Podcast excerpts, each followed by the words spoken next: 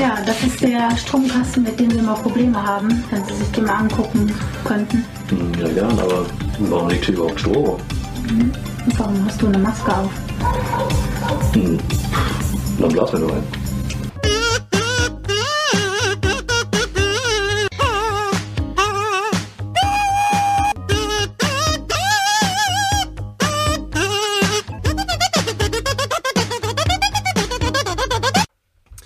Ja, hi Leute, herzlich willkommen zu unserer ersten offiziellen Podcast-Folge von Meeple Porn.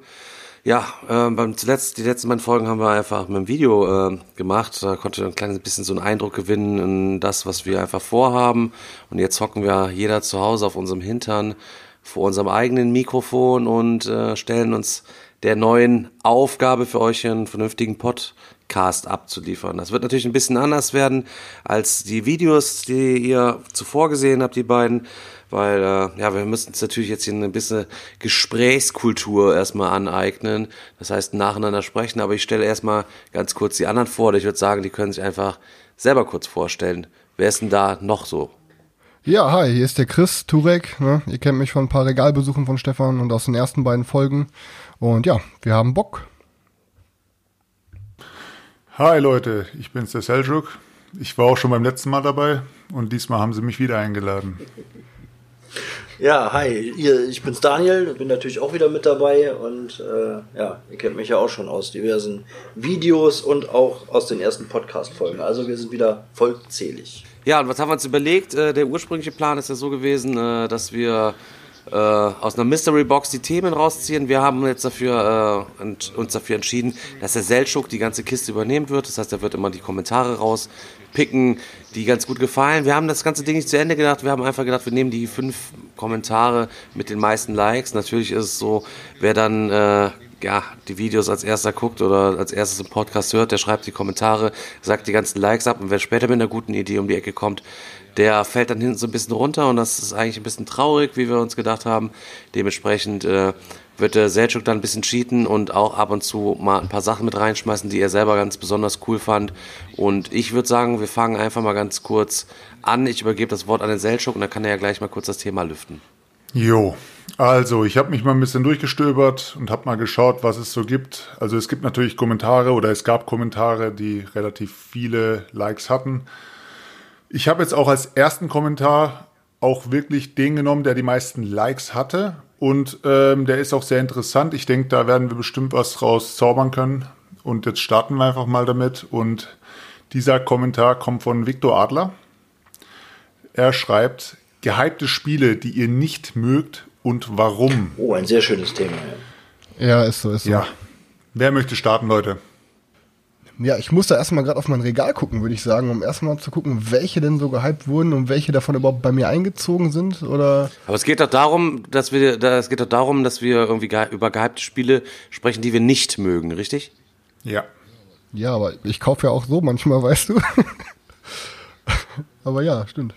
Äh, die, die, die Frage ist ja auch äh, erstmal, ab wann ist denn ein Spiel für euch überhaupt gehypt? Was ist denn ein gehypter, gehypter Titel?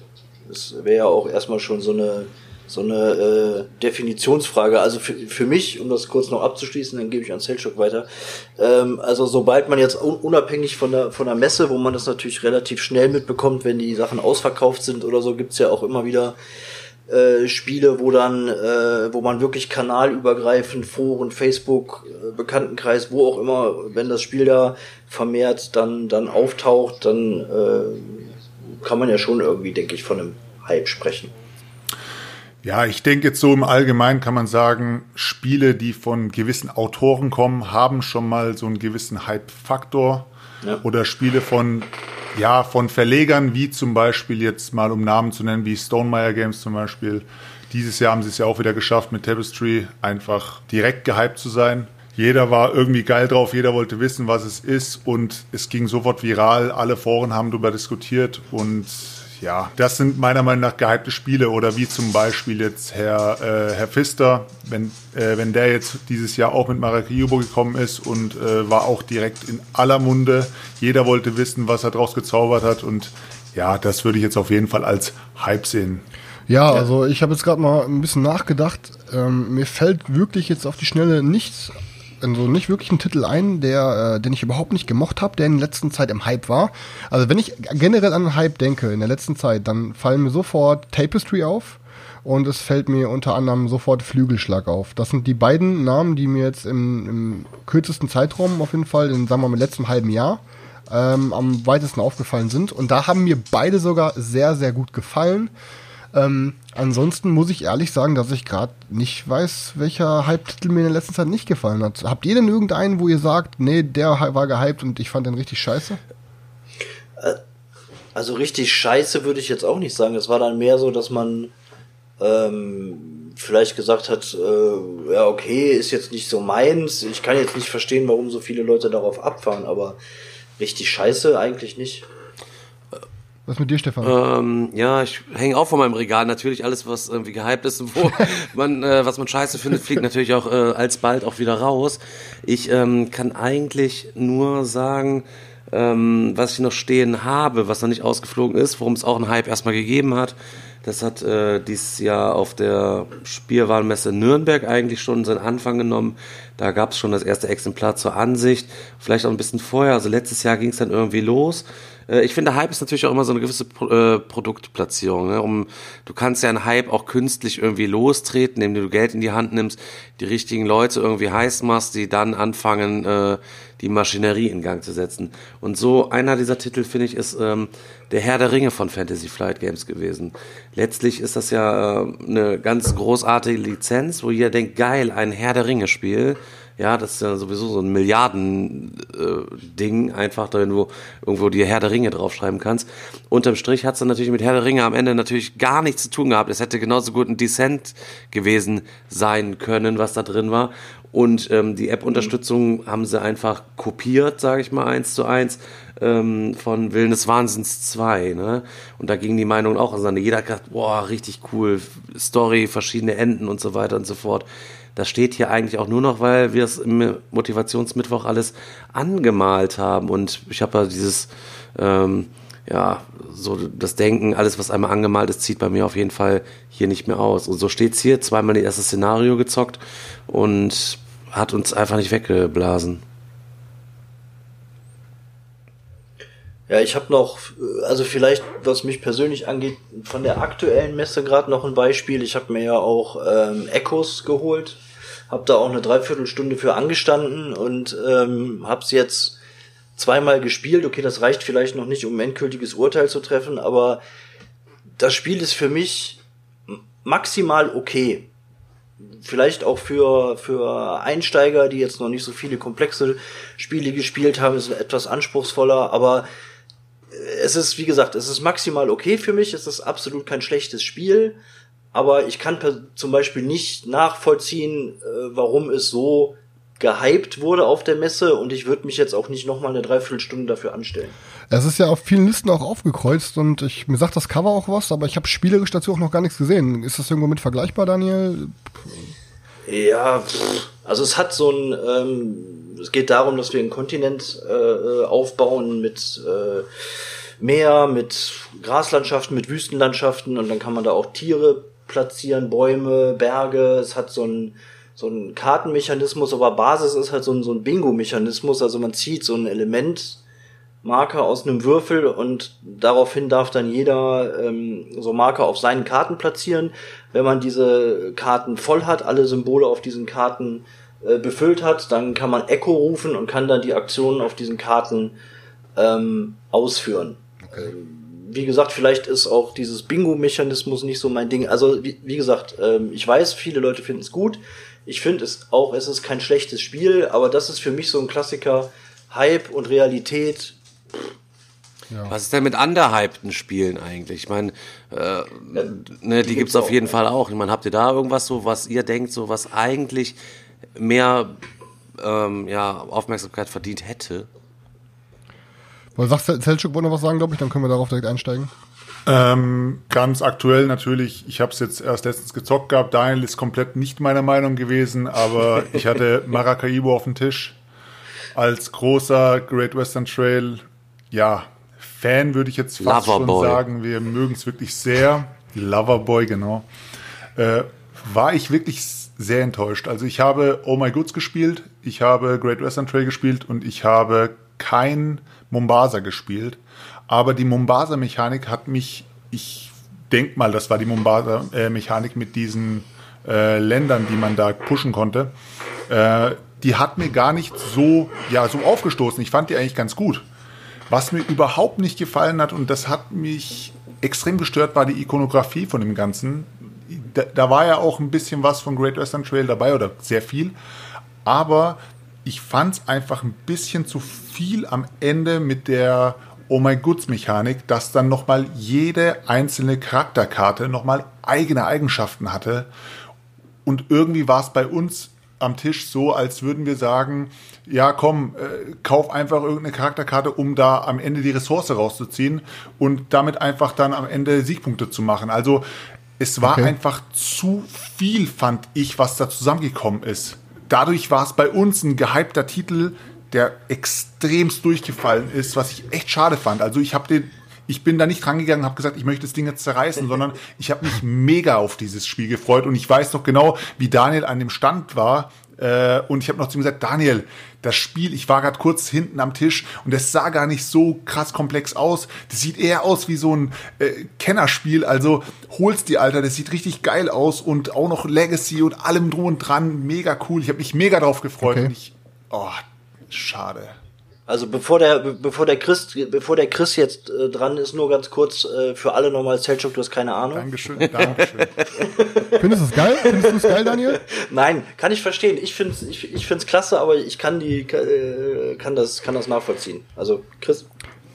Ja, also ich bin ähm, eigentlich relativ froh, dass ich nicht wusste, dass Maracaibo ein geistiger Nachfolger von Great Western Trail ist. Und ich finde Great Western Trail auch richtig geil. Du bist auf jeden Fall auch der geistige ähm, Nachfolger von deinem Vater. Ja. ja also Great Western Trail ja. und Maracaibo haben so ziemlich fast nichts miteinander zu tun. Ach so, gut, also habe ja. ich gerade falsch verstanden. Es hört sich für mich so an, als ob das quasi ein Klon ist. Ich habe nur gesehen, nein, dass es das auch in Okay, perfekt. Gut. Weil ich hätte es mir nämlich auch blind dann gekauft. Ähm, gut, dass ich es falsch verstanden habe. Ähm, wir haben ja, du hast ja gerade angesprochen, Stefan, was sind denn so die underhyped Games? Ähm, was für einen Zeitraum redest du denn da? Redest du jetzt vom letzten Jahr oder redest du jetzt von den letzten zwei, drei Jahren? Ja, wenn man mich da rückwirkend fragt, so, was war denn letztes Jahr so der Hype ähm, auf der Messe oder was war vorletztes Jahr der Hype auf der Messe? So. Messe letztes okay. Jahr könnte ich tatsächlich noch sagen, aber nur, weil ich mir letztes Mal Gedanken darüber gemacht habe, weil äh, das verfliegt ja halt eben auch alles so schnell. Ähm, letztes Jahr ja. war es der Discover, glaube ich, oder? Der so mega im Hype war, oder? Boah, ja. Ne? Das wow. war da auch so ein Ding. Ja, ja, ja Discover. Das hat jeder gehabt und fand jeder und scheiße. Was, was war vorletztes Jahr? Ja, das war der ähm, vorletztes boah, weiß ich Jahr weiß ich auch nicht mehr so genau. Ich weiß nur, vorletztes Jahr hatte ich mir, da war das, glaube ich, war das mit Noria. Da hatte ich mir, glaube ich, Noria geholt. Das ja, war, war auch in aller Munde. Ne? Und vorletztes Jahr ähm, Underhype-Spieler meint ihr jetzt? Ja, ja. Underhype Generell ganz, ganz klar Chimera Station. Ja, absolut. Genau, ja, ja, auf jeden Fall. Gebe ich dir recht. Also, wo, was ich, ja. wo ich noch auf jeden Fall noch einen Einwurf machen kann, war auf jeden Fall, ähm, dass ich, ähm, hatte ich hier gerade noch gesehen in meinem Schrank, genau, was für mich komplett unterm Radar war, was aber jetzt auch nicht jetzt im, im Raum der Messe neu rauskam, war das New Frontiers, was halt quasi im selben Universum spielt wie ähm, Roll for the Galaxy und Waits for the Galaxy. Es benutzt ähnliche Mechanismen ähm, und ich finde es ehrlich gesagt ähm, deutlich stärker als beide. Ähm, aber es hat nie, niemand redet drüber und ich kenne auch keinen, der es außer mir hat. Und ich finde es viel stärker und ich, das ist so ein Ding, wo ich schon mal ein, erstens überhaupt nicht verstehe, dass nicht viel drüber geredet wurde.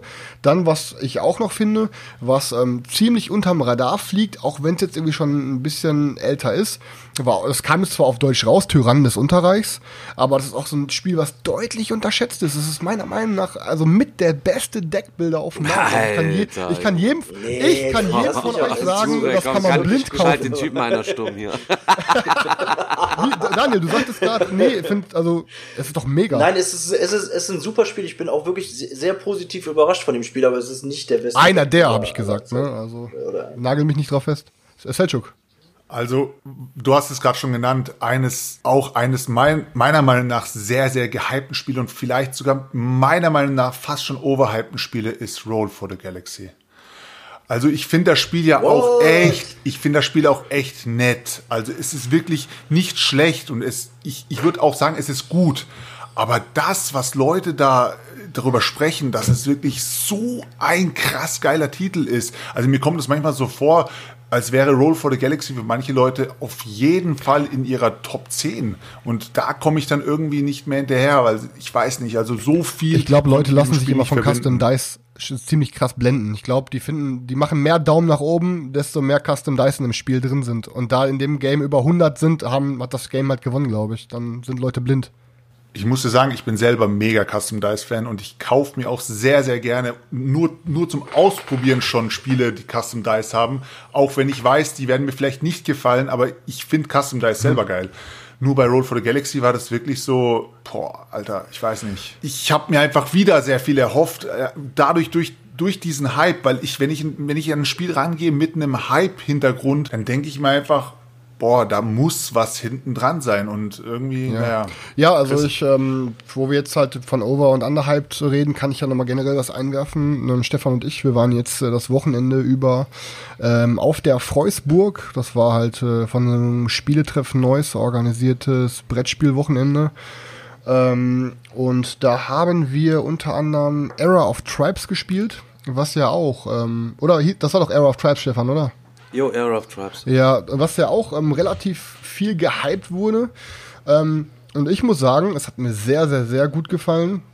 Und das sage ich jetzt, glaube ich, auch nicht nur, weil ich es gewonnen habe, wollte ich nur mal am Rand erwähnt haben, ähm, sondern einfach, weil es mir echt super viel Spaß gemacht hat. Und das war halt nach der Regelerklärung, dachte ich erst, boah, ich glaube, das wird nicht mein Spiel. Aber so dann dritte, vierte Zug, wo man sich immer mehr, wo man immer mehr Möglichkeiten hat und die ganze Zeit, boah, denkt, boah, das könnte ich jetzt machen, boah, aber das auch, boah, nee, das wird, boah, es hat mir dann hinterher richtig viel Spaß gemacht. Ähm, aber da würde ich, ist auch so ein Spiel, was ich mir zum Beispiel nicht kaufen würde, weil ich darauf, ähm, ich hätte darauf keine Lust, das äh, irgendwie jemandem zu erklären. Also ich würde es jederzeit mitspielen, würde es aber nicht erklären. Also wenn ihr Era of Tribes in eurem Umfeld habt, dann guckt auf jeden Fall mal, ob ihr es ähm, gespielt habt. Ich gebe dann mal das Wort weiter an Daniel. Ähm, ja, ich habe es ja auch. Ich habe bisher erst eine, eine Partie äh, gespielt, eine Zweierpartie, auch eine kurze. Es gibt ja noch kurz, lang und episch. Ähm, mir hat's auch sehr gut gefallen. Also bisher von, von den Sachen, die ich von der äh, äh Messe mitgebracht habe, eigentlich äh, so der Favorite, glaube ich. Aber so generell nochmal zum Thema Hype, was Selchuk halt auch eben gesagt hat, von wegen enttäuschte Erwartungen. Also so ein Hype ist ja eigentlich auch für ein Spiel Fluch und Segen zugleich, weil natürlich ist es zum einen so, dass viele Leute losrennen und dieses Spiel kaufen. Auf der anderen Seite werden aber, glaube ich, Erwartungen so ins Unermessliche geschürt, auch teilweise äh, bei einem selber, dass es, äh, dass manche Spiele da auch einfach nur verlieren können, weil man da irgendwie jetzt den den neuen Mechanismus erwartet oder dass man da äh, wie gebannt äh, vom Spieltisch aufsteht oder so. Und vielleicht ist es aber einfach nur ein ganz normales, gutes Spiel. Und dann hat das Spiel aber trotzdem schon verloren, weil man, weil die Erwartungen so hoch sind, da, äh, ne, das kann, kann gar nicht erfüllt werden. Ja, ich, ich weiß auf jeden Fall, da kann ich direkt ein perfektes Beispiel zu sagen. Und das ist äh, für mich, ähm, da kann der Stefan gleich wahrscheinlich nach mir auch noch was zu sagen. Ähm, das ist für mich Tapestry. Tapestry wurde wirklich von, von jedem erstmal richtig gehypt und alle waren mega heiß drauf. Ich habe es auch vorbestellt und die Vorbestellung war auch, ich glaube, schon unter 48 Stunden ausverkauft. Ähm, und ich finde es richtig, richtig, richtig gut. Würde, glaube ich, auch in meiner Top 10 landen an Brettspielen. Ähm, und ja, mir macht es mega Spaß und ich kann es echt super oft zocken. Das Problem ist aber halt, ähm, dass dieser Hype, der wurde generiert mit, de, mit dem Versprechen oder mit dem Topic, dass es halt auch ein Civilization Game ist. Und das ist es, wenn man es genau nimmt, wenn man zum Beispiel mit Spielen wie Era of Tribes oder ähm, Civilization oder so vergleicht, ist es das natürlich nicht. Oder halt Through the Ages. Es ist halt ein Euro-Game mit ein paar Glückselementen ähm, mhm. Aber ähm, es, hat, es hat halt nur dieses Zivilisationsthema. Und genau deswegen mhm. kriegt es richtig viel Hass ab, weil Leute sagen, ey, da steht drauf, a Civilization Game. Es ist aber kein Civilization Game. Ähm, das kann man sehen, wie man will, aber dadurch kriegt es auch ziemlich viele negative Kommentare ab. Stefan, was sagst du dazu? Ähm, ich fand es auf jeden Fall auch super. Ich war auch erst ein bisschen vorsichtig, weil es eben so gehypt worden ist. Und dann hat sie ganzen negativen Kritiken eingefahren. Unterm Strich bin ich aber sehr zufrieden damit gewesen und wir haben richtig nice da einen weggezockt. Ähm, man kommt da schnell rein. Das Englisch ist jetzt auch nicht zu heavy. Also ich habe auch in meinem letzten Gespielt-Video schon darüber gesprochen, dass uns das sehr gut gefallen hat und äh, ich bin sicher, das wird hier auch noch bei mir einziehen. Was sind denn so eure Spiele, die ihr selber hypt? Das muss ja nicht immer der allgemeine Hype sein, sondern vielleicht, äh, ich meine, wir backen ja alle bei Kickstarter oder so. Habt ihr da mal so ein mega krasses Ding, wo ihr euch so selber voll rein hypt, das irgendwann mal kommen wird? Das bald noch kommt oder das wir schon im Regal haben? Äh, nee, was noch kommt, sowas, wo, wo du denkst, boah, geil, das, da freue ich mich so mega krass drauf. Ja, Tainted Grail. Ja. Ja, bin ich ja nicht rein. Äh. Nur mit dem Euro habe ich es aber nicht äh, ausgefüllt. Ja, ich auch nicht, einfach, einfach nur deswegen, weil Stefan All in Deluxe hat und äh, deswegen bin ich dann nicht rein. Aber das äh, alles, was ich da dazu lese und beim, beim Nemesis ähm, Pledge waren ja auch so Tainted Grail Sachen dabei, so ein, so ein Artbook war dabei und ähm, irgendwie so Sachen und das hat das Ganze irgendwie noch mehr geschürt, weil das ähm, ja keine Ahnung, da habe ich halt auch schon ein bisschen Schiss, dass wenn man es dann wirklich mal spielt, dass die Fallhöhe da auch so hoch ist, weil Ja, man klar. so viel an dieses, an dieses Spiel erwartet von der Atmosphäre her und so und ja, keine Ahnung, das, das wäre auf jeden Fall so ein Paradebeispiel.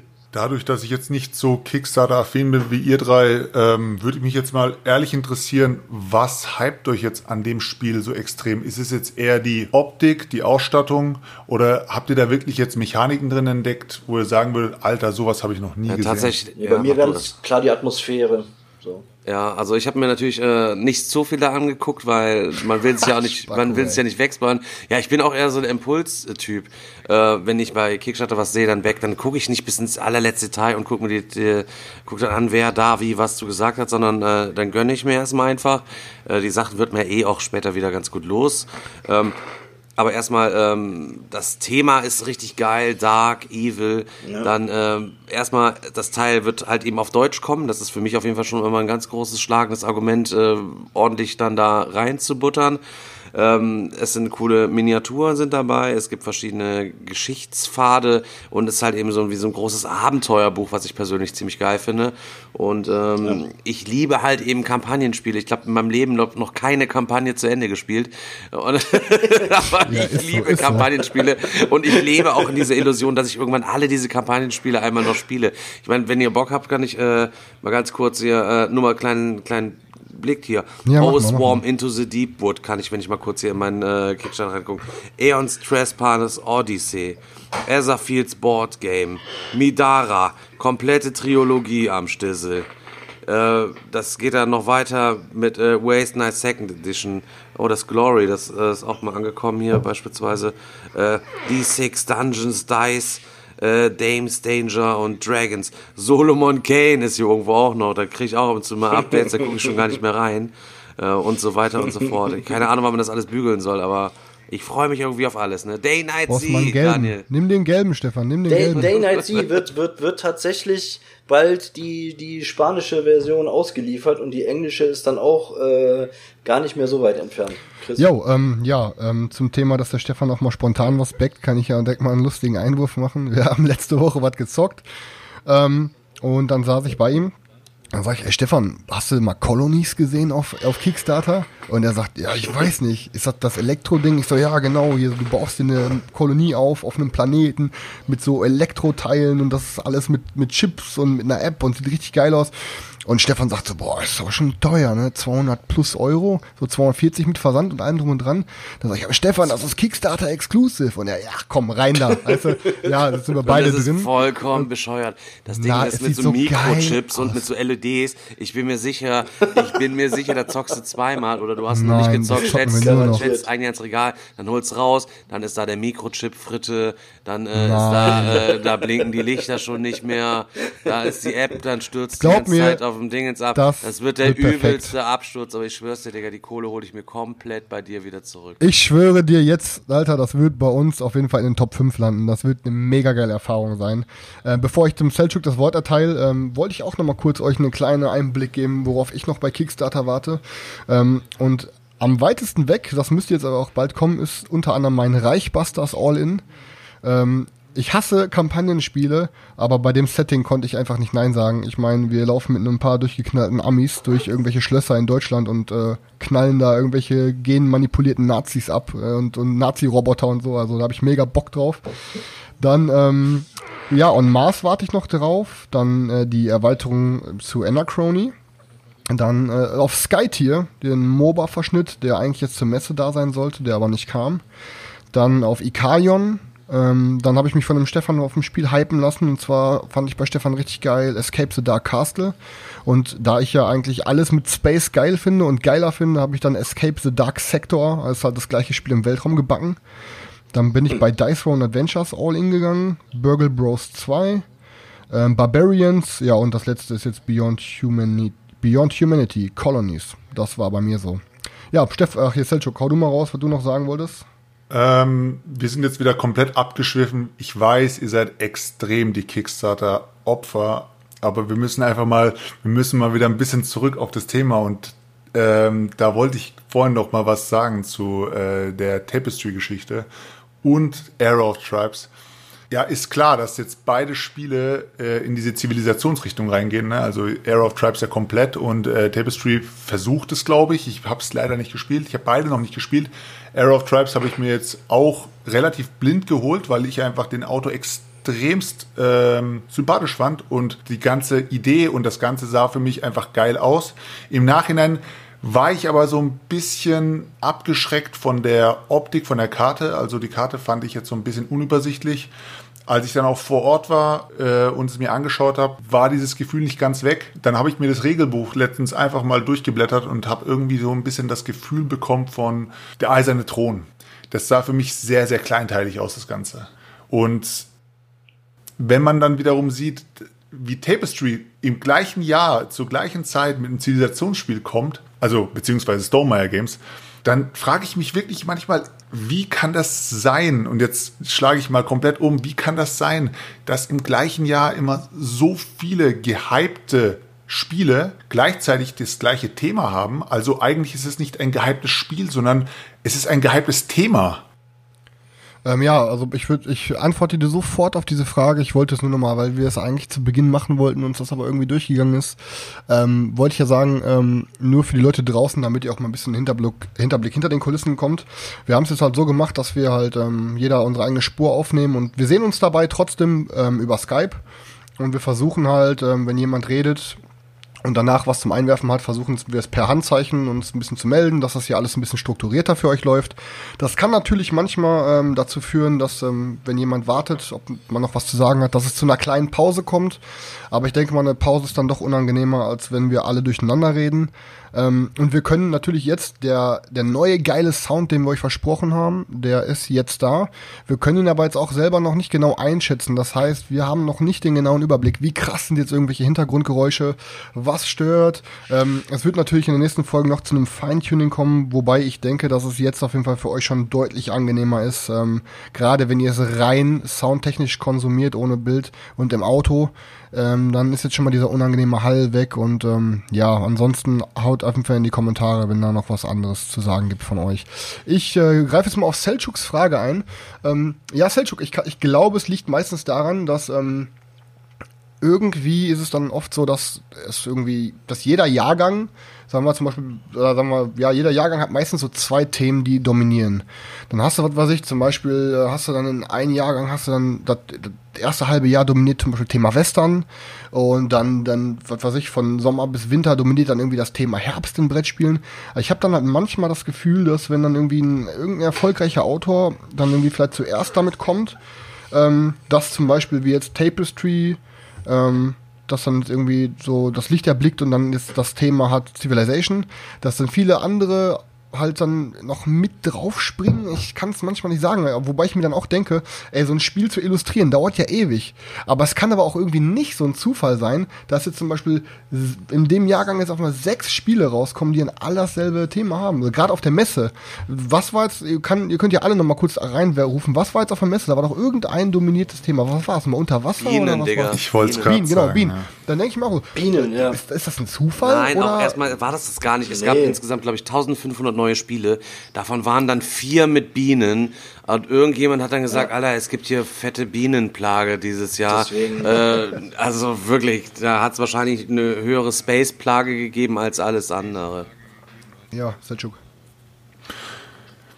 Ich wollte es gerade auch sagen, äh, Stefan hat da auch vollkommen recht, bei so viele Neuheiten jedes Jahr kann es gar nicht sein, dass ein Thema so krass dominiert. Also man will gar nicht, wenn man mal alles zusammenzählt und einfach komplett auseinander nimmt, wird man wahrscheinlich am Ende mehr äh, Landwirtschaftsspiele Ja, ja. haben als alles andere. Nur als Beispiel. Ich weiß es jetzt nicht, ich habe es jetzt nicht rauskalkuliert.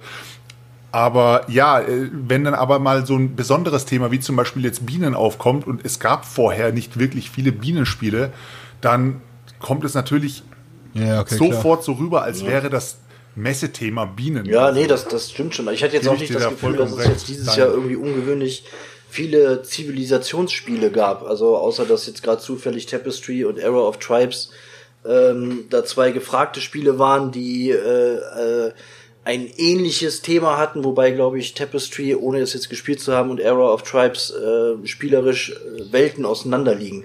Ähm, das, was ja schon eher mal gehypt wird, sind Mechanismen. Also ich weiß noch, wie das mit dem, mit dem Legacy-Wahnsinn losging. Und du hattest Ja, okay. dann wirklich auf also das, das Folgejahr auf der Messe das Gefühl, dass es fast kein Spiel gab, von dem es keine Legacy-Variante gab. Ähm, so, das finde ich dann teilweise schon, schon äh, echt krass. Ja, das ist, ich habe manchmal das Gefühl, dass es genau, es ist eins zu eins dasselbe wie mit Computerspielen, dass du dann halt siehst, so, hey, jetzt gab's dann diesen PUBG-Hype mit äh, Battle Royale Games, dann kam noch Fortnite, Ja. das war auch mega erfolgreich und ab dann, äh, dann gab's keine, dann gab's keine Zügel mehr, jedes Spiel Battle Royale. Es gibt aber kein besseres als. PUBG Battle Royale, muss man an dieser Stelle auch einfach mal ganz kurz sagen. Leute, äh, wir haben jetzt eine halbe. Stunde um.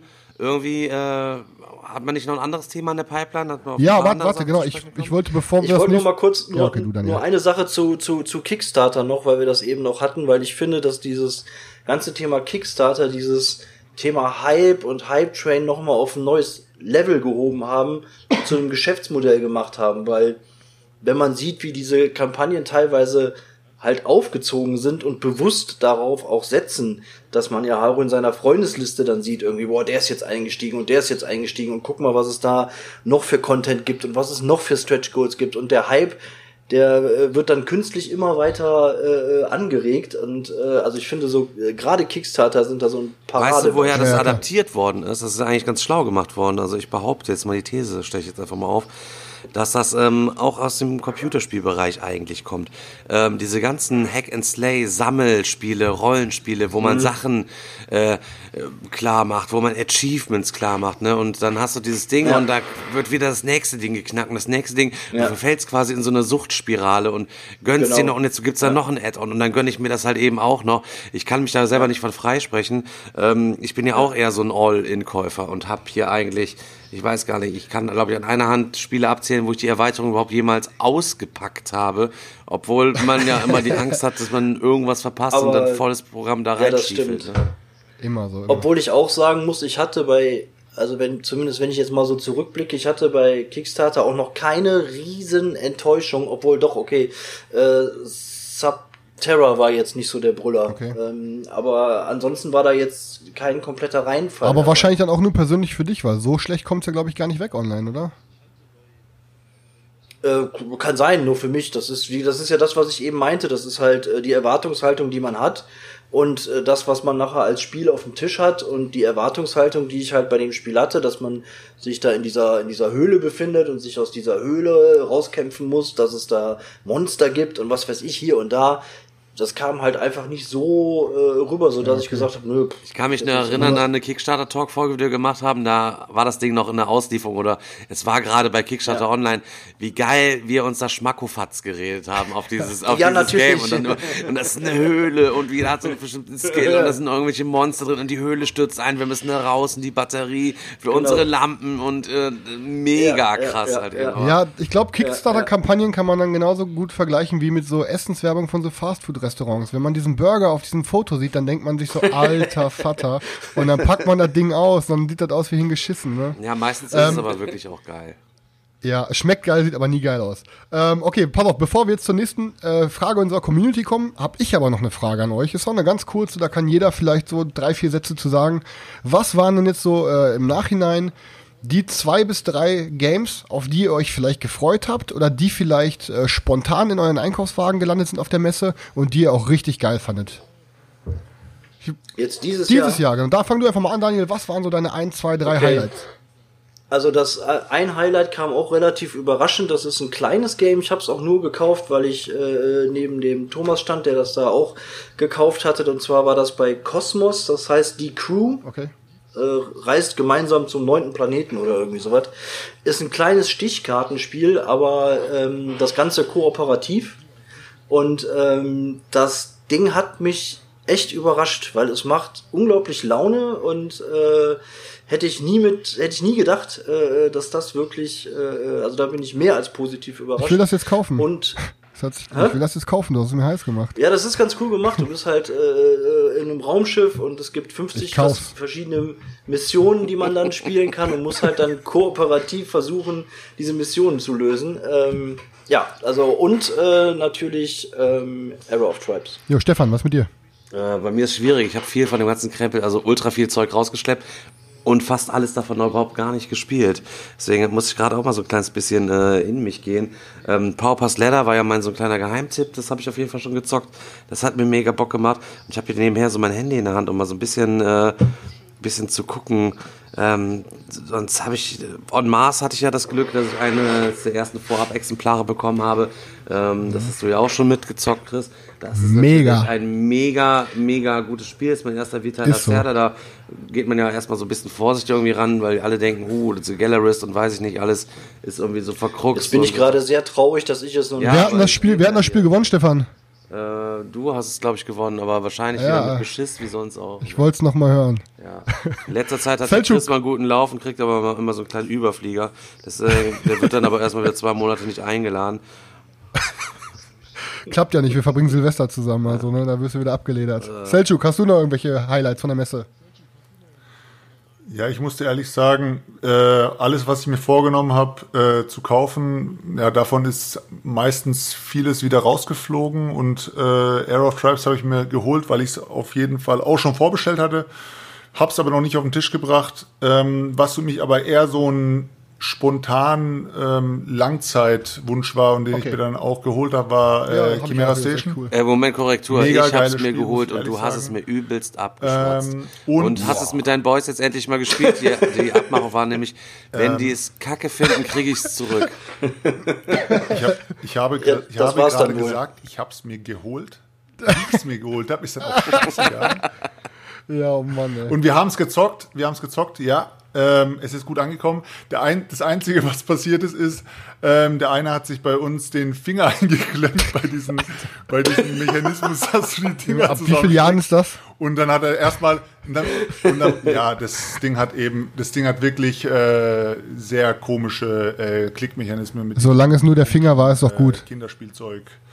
Äh, Figuren, ja. Auf jeden Fall, nee, das Spiel an sich kam mega geil an. Ich hab's, äh, ich feiere es auf jeden Fall. Wird auch äh, bei mir bleiben. Und äh, ansonsten habe ich noch The Crew. Das war eher so ein Spontan-Ding. Jeder hat's gefeiert. Ich hab's ich habe nur gehört, dass es ein Stichspiel ist und dachte mir, komm, nimmst mal mit, äh, machst ja nicht viel falsch. Es ist auch wirklich günstig gewesen. Und wo ist, hast du irgendwie gefühlt in jedem Einkaufskorb beziehungsweise in jeder Tüte gesehen. Deshalb äh, The Crew. Und wir haben es auch schon gezockt. Thematisch gesehen, ja, braucht man jetzt wirklich nicht über ein Thema zu reden. Das wurde jetzt einfach draufgeklatscht. Äh, also Chris braucht jetzt nicht zu erwarten, dass du da jetzt mega die äh, Space äh, Odyssey damit erlebst, aber es ist auf jeden Fall ein sehr, sehr solides, cooles Stichspiel. Und umso mehr Spieler dabei sind, umso schwieriger ist es. Wir haben es zu viert gespielt und äh, waren, glaube ich, bei Level 5 oder 6 und haben uns schon wirklich krass schwer getan. Also es ist schon sehr, sehr anspruchsvoll. Aber mega cooles Spiel. Und ich denke mal, Ja, es wird auf Langzeit gesehen auch äh, einen großen Erfolg haben. Vor allem, weil es eben auch so günstig ist. Ja, ich werde es mir auf jeden Fall mal angucken. Ähm, ich habe auch gerade extra mal bei mein Regal geschaut, ähm, was denn so dieses Jahr meine Highlights waren. Ähm, die größte Überraschung für mich war Raccoon Tycoon, muss ich sagen. Aber es war jetzt auch, glaube ich, nicht eine direkte Neuauflage. Ich glaube, die gab es letztes Jahr schon zu kaufen, war auch ein Kickstarter. Ähm, aber ist ein mega geiles Spiel.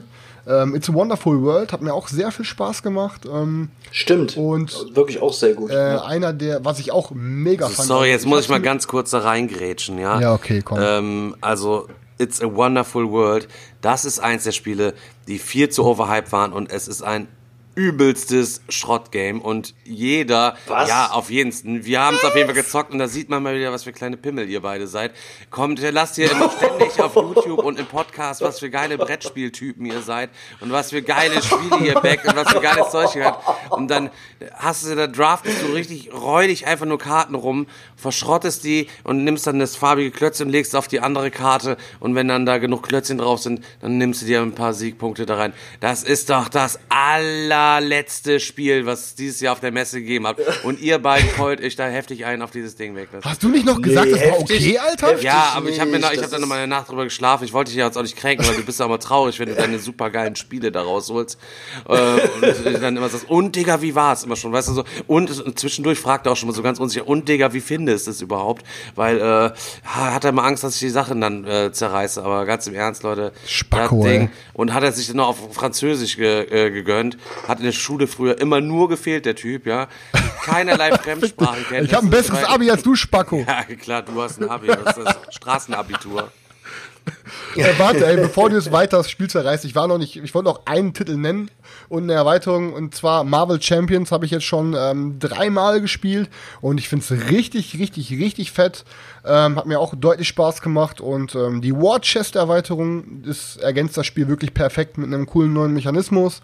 Ähm, also bisher eigentlich alles, was ich mir gekauft habe und auch ausprobiert habe dieses Jahr, war für mich auf jeden Fall auch ein Erfolg. Daniel. Ähm, Nochmal ganz kurz, bei der Messe fällt mir auch gerade ein mit Hype-Titel und ähm, dann doch die Enttäuschung, das war bei mir, ich habe jetzt leider schon den Namen vergessen, Stefan, wie hieß das, was wir noch gespielt haben, der geistige Nachfolger von Mysterium? Obscurio, auch übelstes ja, Fuckgame, ja. Obscurio. Ja. also das hat Nicht gut? das äh, nee, ich fand Kannst beim, kannst meins kaufen, Chris. Gar nicht, teuer? gar nicht. Mir, Für dich hat's 35 nicht Euro. Wirklich, nicht wirklich gut gefallen. Ähm, Ist ja, auch auf das Französisch, das, kurz. passt dir doch ganz gut. Bis er wegen a Selchuk. Wonderful World gerade im Training. Also ich merke schon, wir brauchen eigentlich kein zweites Thema mehr anzustoßen, deswegen mache ich bei dem Thema jetzt einfach mal weiter. Und Ja, würde, mal, würde mal gerne fragen, äh, ihr seid ja alle, oder ich weiß nicht, ob Chris auch dabei ist, aber ihr seid ja eigentlich alle Terraforming Mars Fans. Yes. Und da ist doch auch dieses Jahr der 740. Äh, die 740. Erweiterung rausgekommen, äh, Aufruhr. Ich habe sie mir mal kurz ein bisschen angeschaut gehabt und habe dann nur gesehen, dass da eine Art Area Control Mechanismus mit dabei ist und dachte mir, oh Mann, Alter, die Leute werden es wieder im Massen weiterverkaufen, weil es einfach wieder, ja, einfach nur des Namens wegen so gut über den Tisch gegangen ist. Aber zu meiner Überraschung habe ich viel Gutes gehört. Deswegen würde ich mich mal. Pass auf, ganz Ja, ich- kurz, ich muss raus, vorgreifen, Chris. Ja, mach, Ähm, mach. es? der Witz ist ja wieder, es konnte ja wieder gar nicht in Massen gekauft werden, weil ja auf das Spiel nur ein paar Exemplare, eine Handvoll Exemplare gab und erst im November, man kann aber es schon vorbestellen und im November wird es dann quasi dann irgendwie verschickt. Ist auch wieder so eine, ich weiß es nicht. Auf Deutsch, Auf, auf ja, Deutsch. ja, auf, auf Deutsch Deutsch. halt eben. Natürlich, wir wollen die Sachen halt eben auf Deutsch. Englisch war's da. spielen. Ich Auf habe es mir war's da. tatsächlich nicht gegönnt. Äh, werde es mir aber mit Sicherheit natürlich auch gönnen. Habe ich Bock drauf. Und ich muss sagen, ich habe auch nur Gutes davon gehört. Allerdings, man weiß ja auch, die Leute lügen ja auch immer ganz viel. Sie haben ihr Geld nicht in den Sand gesetzt, so die Art. Stefan, willst du noch was sagen oder? nee, das? gut, ich bin raus für heute. Äh, okay.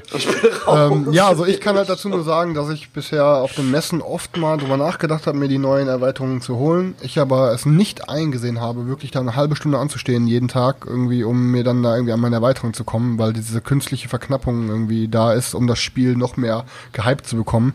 Ähm, und ich die Messe lieber genießen will, als irgendwie eine halbe Stunde, dreiviertel Stunde in der Schlange zu stehen. Deswegen habe ich drauf geschissen und im Endeffekt wurde ich auch irgendwie bestätigt, weil ich habe jetzt im Nachhinein schon öfter mal die Gelegenheit gehabt, es mir vielleicht im lokalen Händler nebenan zu, äh, zu bekommen, was ja auch, glaube ich, für die ganzen Lokalen manchmal schwer ist. So ich das mitbekommen habe, kommen die auch gar nicht so einfach immer daran, die Sachen zu verkaufen, zumindest die Deutschen. Ähm, und bestellt habe ich es mir dann auch nicht, weil ich nicht so heiß drauf war. Ich habe mich halt mit den ganzen Erweiterungen auseinandergesetzt und ähm, bin zu dem Entschluss gekommen, dass ich persönlich habe das beste Erlebnis mit Terraforming Mars äh, nur mit der Preludium-Erweiterung, ähm, weil ich finde, das bringt ein schon sehr solides und sehr cooles Grundspiel, ähm, macht nochmal ein paar Bonis, wie man schneller rauskommt und direkt ein paar mehr Ressourcen hat und alles. Ähm, ich habe schon mit allen Erweiterungen zusammen gespielt, jetzt bis auf die neueste. Ähm, fand ich auch gut. Ich finde aber ehrlich gesagt, so Vanilla mit der Preludium ist für mich schon wirklich am, am geilsten und ich muss auch sagen, ich spiele das Spiel nicht so oft, dass ich diese ganzen Erweiterungen brauche. Also, Jetzt reden wir hier über Terraforming Mars, Alter. Wollt ihr mich eigentlich verarschen? Der Typ hat doch Ja, schon genug Werbung gekriegt für uns. Ja gut, dann, Ja, okay, Stefan, reicht. möchtest du ein anderes Thema anstoßen? Dann gönn dir. Nee, der gönn dir, Selchuk, gönn dir. Selchuk darf sich gönnen. Okay, Selchuk, gönn dir. Ja, Leute, dann, dann würde ich sagen, äh, springen wir mal rüber. Der Nils hat was extrem Interessantes geschrieben. Äh, der hat einfach mal so in die Runde gefragt. Äh, der Brettspielmarkt, wie ist die Zukunft? Wie wird sie sich entwickeln? Und äh, geht der Boom so weiter? Oder kommt die Rezession? Diese Flut von Brettspielen geht doch garantiert irgendwann über die Nachfrage hinaus. Kommt denn da, äh, beziehungsweise kommt dann der große Abschwung? Wer möchte? Also ich finde, ähm, also es wird ja von Jahr zu Jahr kommt immer mehr. Ich meine, irgendwann muss ja irgendein Stopp erreicht sein halt. Wenn das kann ja keiner mehr kaufen. Und ich finde, es leidet ja auch jetzt schon, heute schon. Mechanismen sind ähnlich, Spiele sind ähnlich, die Themen sind ähnlich.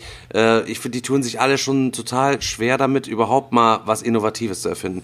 Wirklich innovativ fand die Exit-Geschichten letztes Jahr waren innovativ, Legacy war innovativ und äh, das Storytelling von Time Stories fand ich innovativ und seitdem vermisse ich wirklich mal irgendwie was wirklich super nices, cooles und sogar beim ähm, deutschen Innovationspreis, den ja jetzt der Friedhelm Merz Verlag auch jedes Jahr gibt, selbst da die Spiele sind ja auch eher so wenig innovativ aus meiner Sicht der Dinge so. Genau deswegen hast du auch Colonies gebacken. Ja, mag sein, das ist vielleicht das neue innovative Ding. Ich glaube, ich habe dafür, keine Ahnung, wie viel, 300 äh, Dollar irgendwelchen Elektroschrott dir gebacken, der dann 2023 irgendwann halt eben erst ankommt.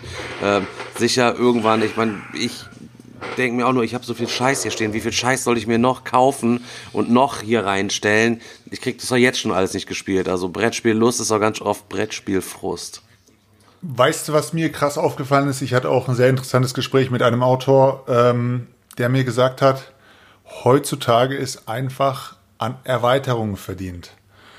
Und da muss ich ihm echt recht geben, Alter, wenn ich mir so anschaue, was für Erweiterungen oder beziehungsweise was für Erweiterungen verlangt wird und wie viel Erweiterungen verkauft werden, das ist einfach heftig.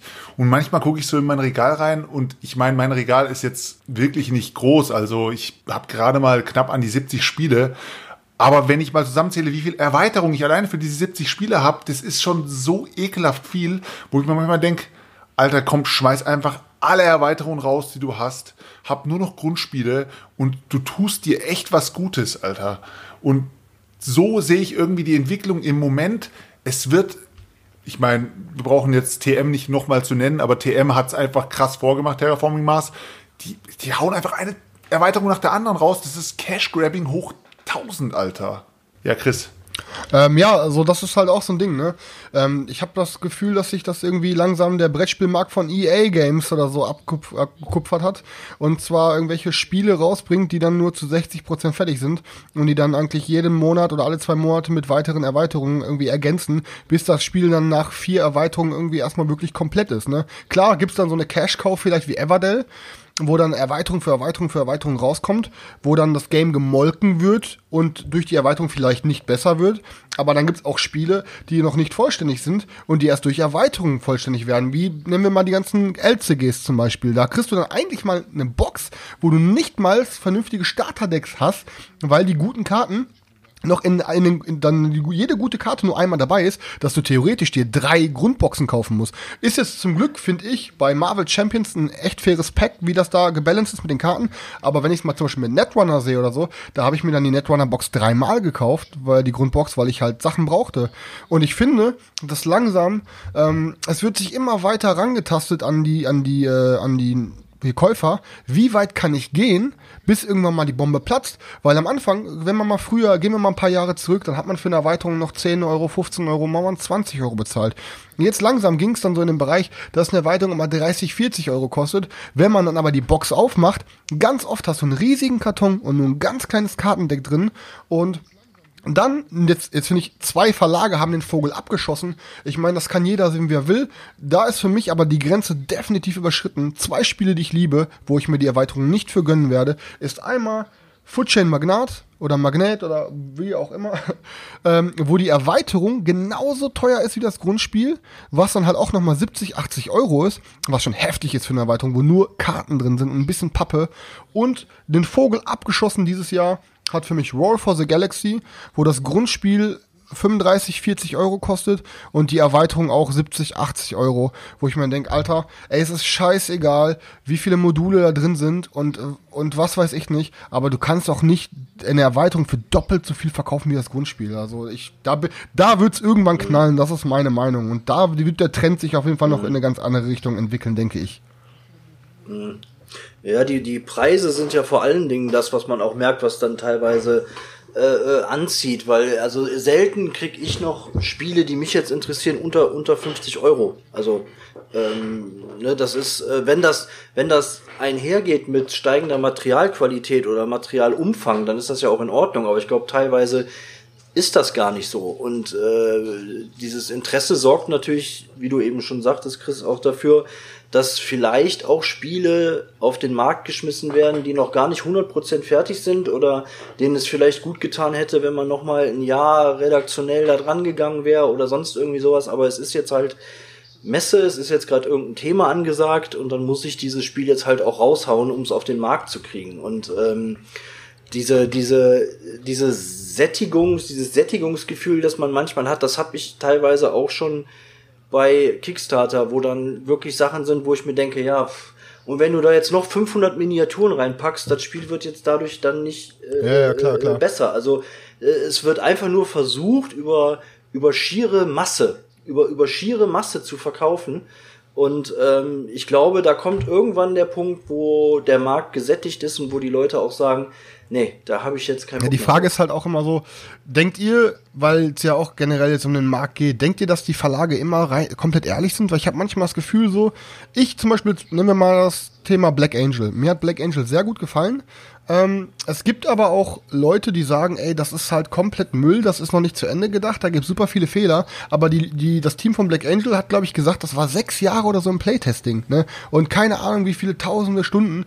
Ähm, wo dann Leute gesagt haben, Alter, das niemals war das Ding sechs Jahre im Playtesting, weil dann wären das, das, das und das definitiv rausgefallen und man hätte das ein bisschen anders gemacht das ist halt so die Sache, ne? Man wird auch sehr oft belogen, genau wie dann auch bei Kickstarter zum Beispiel der Trend wie du sagtest, Daniel, dass Stretch Goal für Stretch Goal für Stretch Goal da reingestopft wird, die aber hinterher null Mehrwert geben, weil sind wir mal ehrlich, ich habe noch keine einzige Kickstarter-Kampagne gespielt und ähm, also äh, Spiel, nicht Kampagne und ich kenne auch keinen, der einmal von nur einem Spiel, was viele Stretch Goals hat, äh, Stretch Goals hatte, das ganze Material ausgereizt hat. Ja, letztendlich ist es ja teilweise auch so, dass du das Gefühl hast, okay, es wird jetzt eine, eine abgespeckte Version in den Basisplätsch gepackt und erst durch die Stretch Goals oder so wird das Spiel, kommt das Spiel in den Ursprungszustand, so wie es eigentlich ja, sein ja. soll. Und äh, äh, das ist halt irgendwie. Ähm, ja, ich weiß es nicht, ich finde es auf jeden ja, ich Fall. Ich kann es halt nur sagen, von dem Kosmos, in dem wir uns bewegen und in unserer Facebook-Gruppe ist es halt so, dass ich mitbekomme, dass der Trend sich wirklich immer mehr dazu entwickelt, fast nur noch Geld auf ähm, Kickstarter zu lassen. Wir haben zum Beispiel jemanden in der Gruppe, ähm, Mirko heißt der, ähm, der gesagt hat, bei ihm ist es glaube ich schon zwei Jahre her, dass der mal sich im Retail wirklich ein Game gekauft hat. Der lässt wirklich sein ganzes Game halt bei Kickstarter, ne?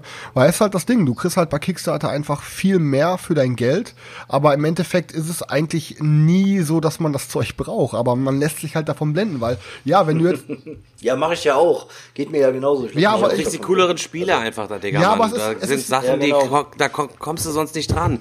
Kingdom Death Monster, ja. wie heißt denn das neue? Eons Trespass Odyssey, was da jetzt kommt. Dann dieses Oathsworn, das sind doch nur geile Sachen. Chronicles of Drunagor, Age of Darkness. Keine ja. Ahnung, jeder, der nur im Retail äh, den siebten Uwe Rosenberg kauft, der Stark hat jetzt natürlich mit Ohren, hat gar keine Ahnung, wovon ich rede, weißt du. Aber das ist Zeug und da erlebt man halt eben Geschichten beim Spielen. Und das ist doch das, was ich mir wünsche, ja, dass ich eine richtig geile Geschichte erlebe, dass ich da eine Charakterentwicklung irgendwie habe. Das ist doch all das, was in Serien ja. und Filmen einfach so gibt. Das hast du bei so einem Euro-Ding nicht. Spiele ich auch gerne mal, aber momentan habe ich es einfach so ein bisschen über und würde einfach wieder mal gerne Monster schnetzeln, Helden aufleveln ja, ja. und dirty Abenteuer erleben, so, ne? Ja, da ist halt auch einfach noch ein bisschen mehr künstlerische Freiheit auch als so auf dem klassischen Verlags-Brettspiele-Markt jetzt bei Kickstarter. Also bevor ich jetzt im Selchuk noch das Wort erteile, weil er auch noch was sagen wollte, kann ich als abschließende Meinung für mich sagen, ich denke, dass man klar separieren muss, also dass man den Markt klar in zwei Gruppen teilen muss und ich würde quasi dann wirklich, ich sage jetzt mal, wir Geeks ähm, sind die eine Sparte und dann, ich meine, die normalen Käufer und die normalen Messegänger sind die andere Sparte. Ne? Ich denke mal, dass diese normalen Messegänger, ich sag mal, die normalen Familienspieler und die ganzen Euro-Leute, dass sich das, denke ich mal, alles so beibehalten wird. Hm. Und das denke ich mal, wir uns immer mehr in Richtung Kickstarter, dass wir immer mehr in Richtung Kickstarter getrieben werden. Ich denke mal, dass sich da auf jeden Fall der Markt schon verändert und dass sich vielleicht da auch gewisse Verlage noch mit auf den Zug springen werden, dann doch, obwohl sie es gar nicht nötig hatten, und dann doch vielleicht ihre Spiele über Kickstarter releasen, da dann ein bisschen mehr Stretch reingebacken werden. Ähm, aber ich denke nicht, dass es da eine große Ebbe gibt. Ich denke mal, es liegt auch viel in unserer eigenen Psyche wann wir wirklich endlich mal für uns einsehen, hey, wir haben jetzt wirklich genug Kram da und wir haben wirklich genug geilen Kram da, der so fett ist, dass wir ihn am liebsten jeden Tag mehrmals spielen würden und wann wir dann endlich mal aufhören zu kaufen, weil ich meine, die Grenze ist bei uns schon lange überschritten, ne? Das ist halt so, ich denke mal nicht, dass sich die, die Szene ändern wird oder der Markt, sondern dass sich vielleicht eher die Leute, die, ähm, die dann irgendwann mal die Einsicht haben, dass die sich ändern. Aber Selchuk, was sagst du denn? Ja, ich habe jetzt schon wieder, äh, ich habe schon wieder gemerkt, dass wir wieder Richtung Kickstarter gehen. Deswegen möchte ich da jetzt auch mal was dazu sagen. Ähm, ich meine, Kickstarter ist ja dafür bekannt, dass sie einfach erwachsenere Themen ansprechen. Also einfach vielleicht ein bisschen mehr Dirty Shit, einfach mehr Geschnetzel, mehr Blut, mehr nackte Haut. Da wird einfach so, da wird einfach gezeigt, Alter, das können Brettspiele auch. Jetzt stellt sich die Frage, ähm, bei Kickstarter ist es ja so, dass aber so ein Spiel dann am Ende auch niemals 50 Dollar kostet. Wenn du bei Kickstarter für 50, 60, 70 Dollar ein Spiel backst, dann sind es meistens Spiele, die aussehen wie vom Retailmarkt. Nimmst du aber ein Spiel, die ihr jetzt da aufzählt, von den ganzen Tainted Grails bis zu Kingdom Death Monstern, dann hast du da einfach ein erwachseneres Thema. Ich meine, äh, das neue Cthulhu äh, Death May Die es sieht ja auch erwachsener aus. Ist jetzt auch, war das eigentlich von, von Kickstarter? Ja, ja, vorher? Simon. Simon. Frage so in ja, ja. Okay, okay da, da siehst du ja, es funktioniert schon. Du kannst das schon retailmäßig verkaufen. Aber woran liegt es, dass solche Spiele oder dass Verlage sich an solche Spiele nicht rantrauen? Ist es, weil der Preis zu hoch ist für den Retailmarkt oder wirklich, weil die äh, Themen einfach zu, ja, zu erwachsen sind. Du siehst es, du siehst ja an Death May Die, das ist direkt das perfekte Beispiel. Da kannst du auch vom selben, vom, von demselben Trupp kannst du auch nochmal Rising Sun mit einwerfen. Die Dinger kommen danach auch in den Retail, aber es sind so abgespeckte Packungen, dass es teilweise echt eine Frechheit ist. So, das sind halt Dinger, die kosten dann, zum Death May Die und Rising Sun kosten das, glaube ich, dasselbe äh, Retail, wie es bei Kickstarter gekostet hat. Aber glaub mir, da, ey, da ist eine Arsch viel weniger Zeug drin. Ne? Also die trauen sich dann schon, ähm, aber ich habe dann manchmal das Gefühl, dass dann dieser ganze Hype, der wird dann generiert, zum Beispiel Rising Sun und alle Leute sehen die Fotos auf Instagram und Facebook und wissen, wie geil das Spiel ist. Und dann kaufen sich das Spiel Retail und checken hinterher so, öh, da ist ja die Schildkrötenmarker, die ja noch fett aus Plastik waren von dem Schildkrötenvolk, die sind ja hier aus Pappe, Alter. Was ist das denn für eine Kacke? Und das ist halt so, das wird dann manchmal auch gar nicht kommuniziert. Ja. Ja, Daniel, was sagst du? Ja, aber das ist doch eigentlich logisch. Also äh, ich meine, ich finde das, ich find das, das an sich finde ich jetzt nur nachvollziehbar, weil wenn du das Spiel dann in den Retail bringst und einer ganz anderen Käufergruppe darbietest, die dieses ganze Zeug gar nicht brauchen, denen das vielleicht auch gar nicht wichtig ist, dass jetzt die handgeschnitzte Schildkröte, äh, was weiß ich da als als Spiel als Spielmarker benutzt wird oder so, sondern die einfach Lust haben auf dieses Spiel, denen aber eine Retail-Version vollkommen ausreicht, ist das ja in Ordnung. Und ganz ehrlich, wer sich eine Retail-Version kauft und dann darüber jammert, dass nicht das drin ist, was im Kickstarter drin ist, aber auch viel weniger dafür bezahlt im Retail, ja, sorry, ja, ja, dem ist aber auch nicht mehr zu helfen. Also äh, ganz ehrlich, und wenn dann solche, solche Spiele über den Weg dann trotzdem die Möglichkeit bekommen, ähm, in den normalen Handel zu kommen, also auch der breiteren Käuferschicht, Spielerschicht äh, dann zur Verfügung stehen, ist das auch an sich eine super Sache. Also finde ich jetzt nichts äh, äh, Negatives ja. dran. ich finde es ja allgemein gut, dass die Kickstarter-Bäcker dafür belohnt werden, dass sie dieses Projekt überhaupt ermöglichen und dass sie einfach Klar. ja das bessere Material vielleicht am Ende so als schöne ja Genugtuung oder als Geschenk bekommen. Aber ich meine, okay, niemand braucht von uns einen lebensgroßen äh, Cthulhu zu Hause zu stehen zu haben als Miniatur, den er dann bemalen kann. Schwachsinn, Alter, echt. Aber Ja, totaler aber Blödsinn. äh, jetzt mal das Thema Rising Sun zum Beispiel. Ich habe Rising Sun in der Retail-Version äh, daheim gehabt.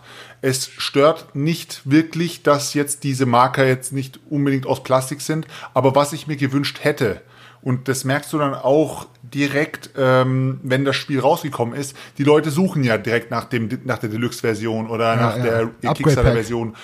Ähm, warum genau? Warum gibt es denn kein Upgrade-Pack, das dann wirklich unverschämt viel kostet vielleicht? Aber, aber Weil dann gibt's wieder einen Shitstorm, weil dann die Leute sich beschweren, wofür habe ich das gebacken, wenn da steht, das ist Kickstarter exklusiv und diese Marker sind Kickstarter exklusiv. Darauf, darum, Genau. darüber wird's ja beworben. Ich verstehe viele Entscheidungen auch, die Kickstarter exklusiv sind.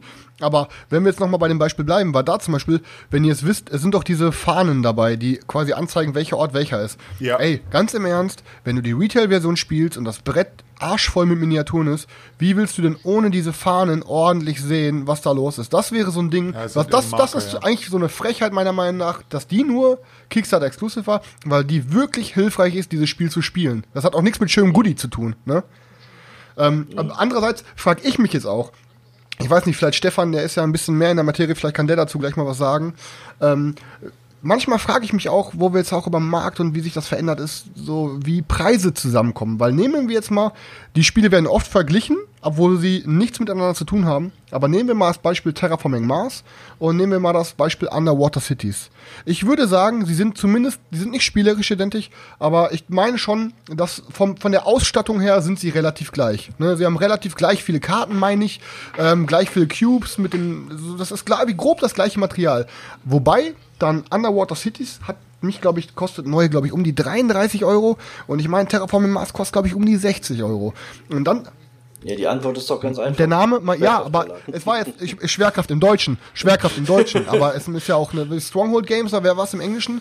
Es ist halt auch so die Frage, ist da wirklich der Name rein? Das, das Also erstmal, ähm, erstmal willst du ja Geld verdienen. Ne? Ähm, Terraforming Mars ist auch ja. Kickstarter ursprünglich gewesen und du musst sagen, ähm, das Artwork, viele Leute nervt's ja, dass es so ein bisschen Criss-Cross-mäßig ist.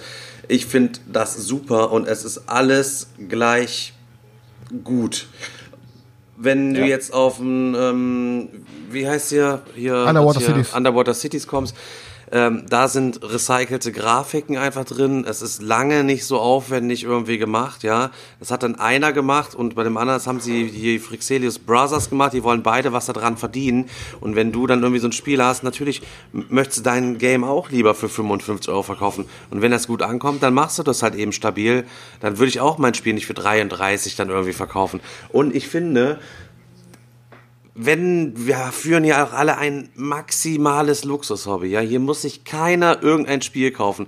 Du kannst für losziehen für 30 Euro ein gutes Spiel kaufen, wenn du in Taverne des tiefen Tals holst.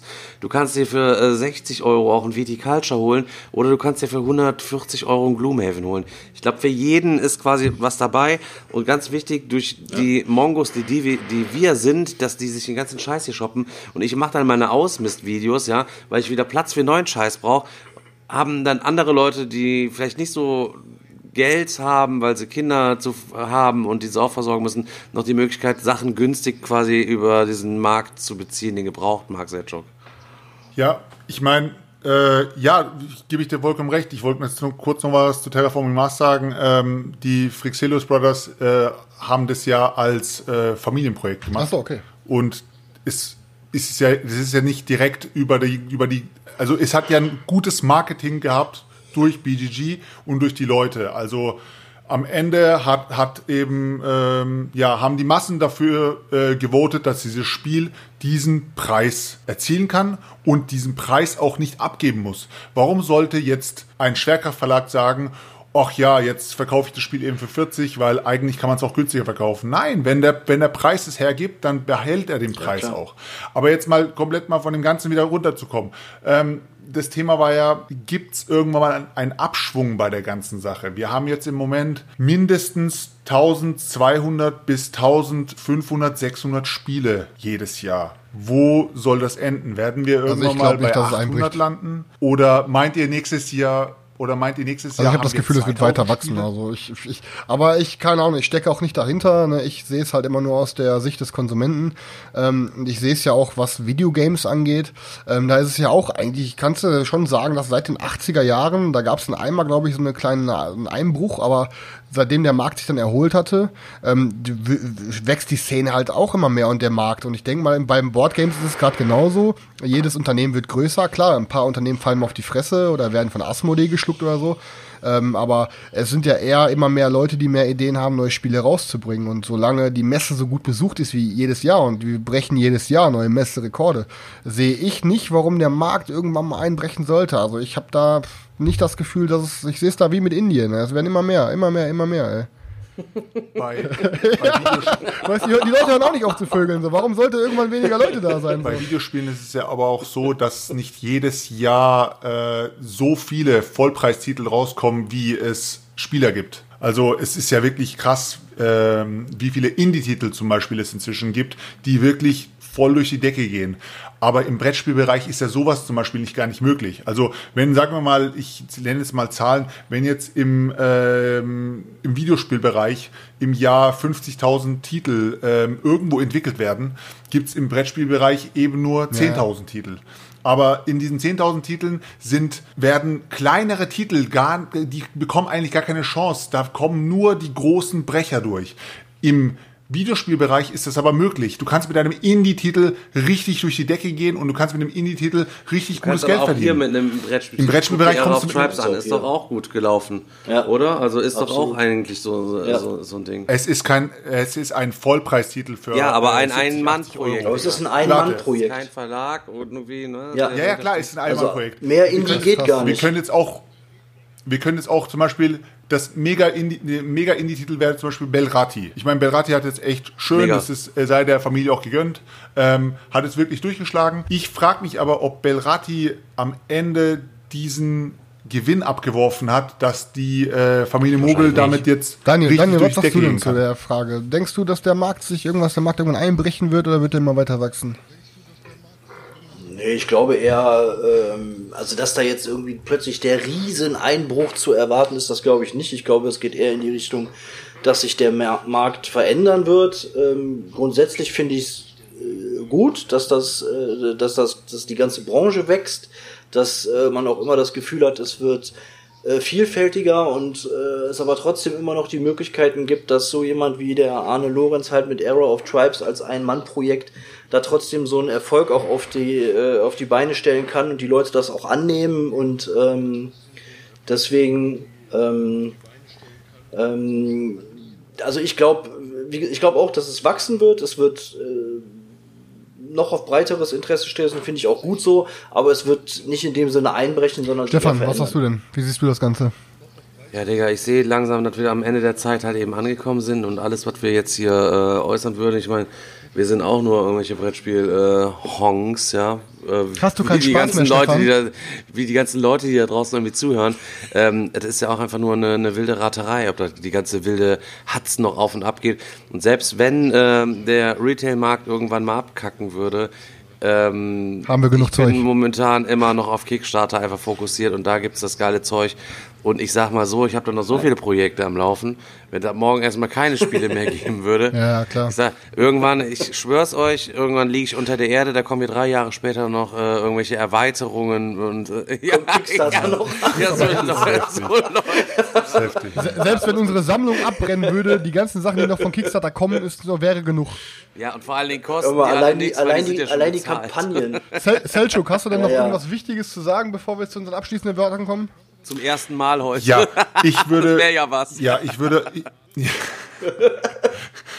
auf, ich würde die äh, Zuschauer draußen auf jeden Fall nochmal bitten, ähm, noch mehr Themen reinzuposten, damit ich einfach aus noch mehr wählen kann. Wir werden ähm, auch in Zukunft auf euch angewiesen sein, wenn es um Themen geht, weil letztendlich sind wir so blöd, wir können uns keine eigenen Themen ausdenken. ansonsten, ich könnte schon welche. Deshalb schreibt, schreibt eure, natürlich nur Stefan, Äh, schreibt eure Themen am besten mit einem Hashtag Meebleporn rein, dann kann ich die viel, viel besser rausfiltern. Und ansonsten ist es eigentlich scheißegal, wie viel Likes die bekommen. Ich werde die einfach so ähm, rausfiltern, dass ich äh, versuche, für uns das beste Paket zu schnüren, was wir euch dann Genau. ähm, ja, Ja, also ich würde abschli abschließend würde ich auch nochmal noch was sagen und zwar, ähm, ja, wie gesagt, wir haben halt äh, versucht, das jetzt alles ein bisschen anders zu strukturieren und sitzen jetzt zu Hause. Ich hoffe auf jeden Fall, dass ähm, euch das gefallen hat. Also ich kann für mich sagen, mir hat die Aufnahme super viel Spaß gemacht und ähm, uns liegt das Projekt auf jeden Fall am Herzen.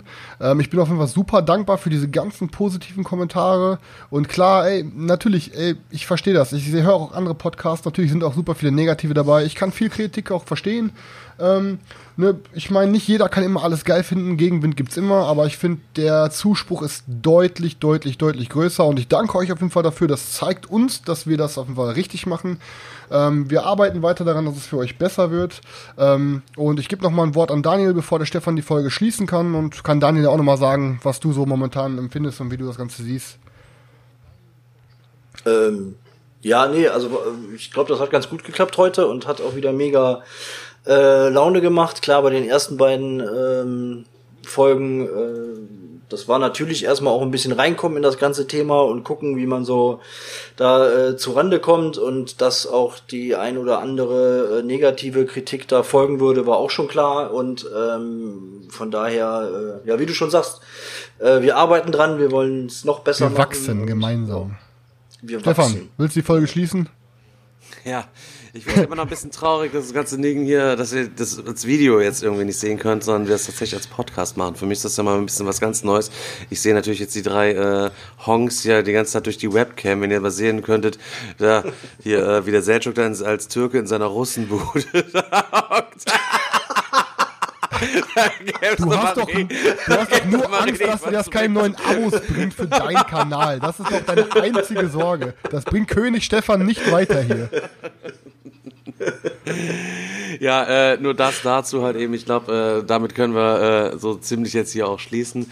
Und äh, dann gucken wir uns, Ja. was nächste Woche halt eben einfach hier äh, wieder erwartet. Genau. Leute. Versuchen wir es zumindest jeden Genau. Sonntag, falls ihr es noch nicht gehört habt. Ne, wir werden es wissen nicht, ob wir es immer schaffen, aber wir werden auf jeden Fall versuchen, dass euch jeden Sonntag neuer Scheiß erwartet. Ähm, falls ihr nur auf YouTube Ja. hört, den Kram gibt's. Daniel, wo gibt's den Kram? Weil du hast die besten Infos. Äh, ja, Spotify, iTunes, äh, also eigentlich bei allen äh, gängigen Anbietern ähm, kann man uns finden. Amazon ähm, sind wir gerade noch dran, wird aber dann auch bald über äh, Alexa oder äh, so wird's wird's uns dann auch geben. Ich würde sagen, wir, verschließen, wir schließen die Folge heute einfach, Leute. War schön, dass ihr alle da, da wart. Das war Meeple Porn Folge 3. Ähm, eigentlich die erste wirklich repräsentative Folge. Ich nenne sie jetzt mal Folge 3, aka Folge 1. Ähm, und ich wünsche euch allen einen schönen Abend. Bis dann, Leute. Ciao. Haut rein. Ciao. Schließe ich mich an. Bis Ciao. dann.